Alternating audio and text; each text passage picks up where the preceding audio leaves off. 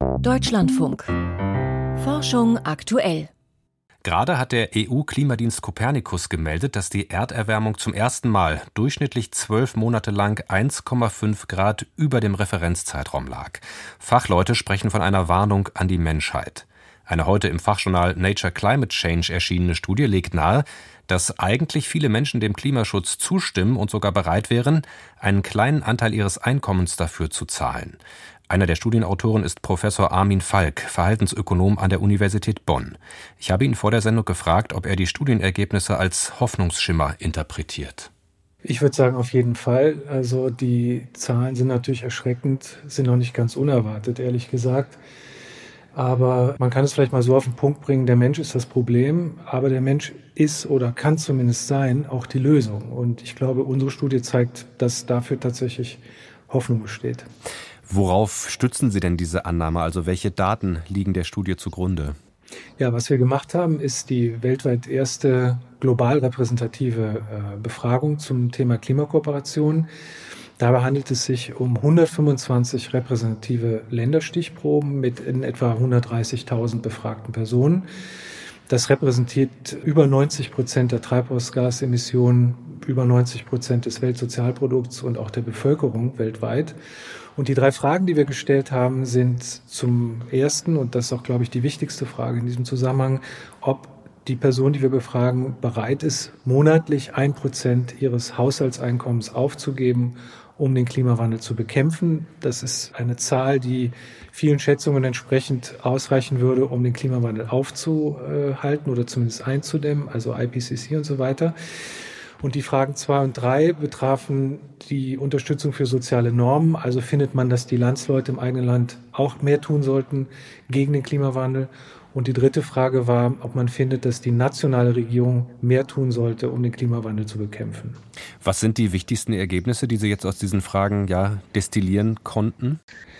Also einigermaßen überraschend würde ich sagen, dass es eine überwältigende Zustimmung für den Klimaschutz gibt. Also eine überwältigende Bereitschaft zur Klimakooperation. Nur mal ein paar Zahlen. 69 Prozent der globalen Population gibt an, bereit zu sein, ein Prozent auf ihr monatliches Haushaltseinkommen zu verzichten.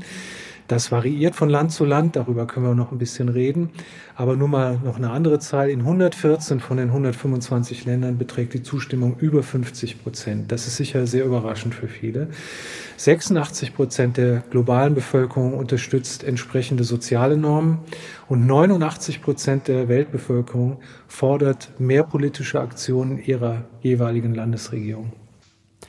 Sie finden in Ihrer Studie auch, dass äh, viele Menschen sozusagen die Vorstellung haben oder die Überzeugung, dass die anderen weniger bereit sind, für den Klimaschutz zu tun. Was steckt dahinter?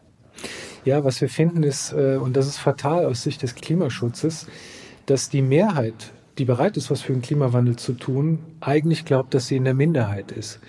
Also wir finden da eine, eine sehr große Diskrepanz zwischen der tatsächlichen Bereitschaft, etwas zu tun gegen den Klimawandel und der Vermutung, wie viele es dann tatsächlich sind. Für Deutschland zum Beispiel glauben nur 23 Prozent, dass die Mehrheit in Deutschland bereit ist, etwas für den Klimawandel zu tun.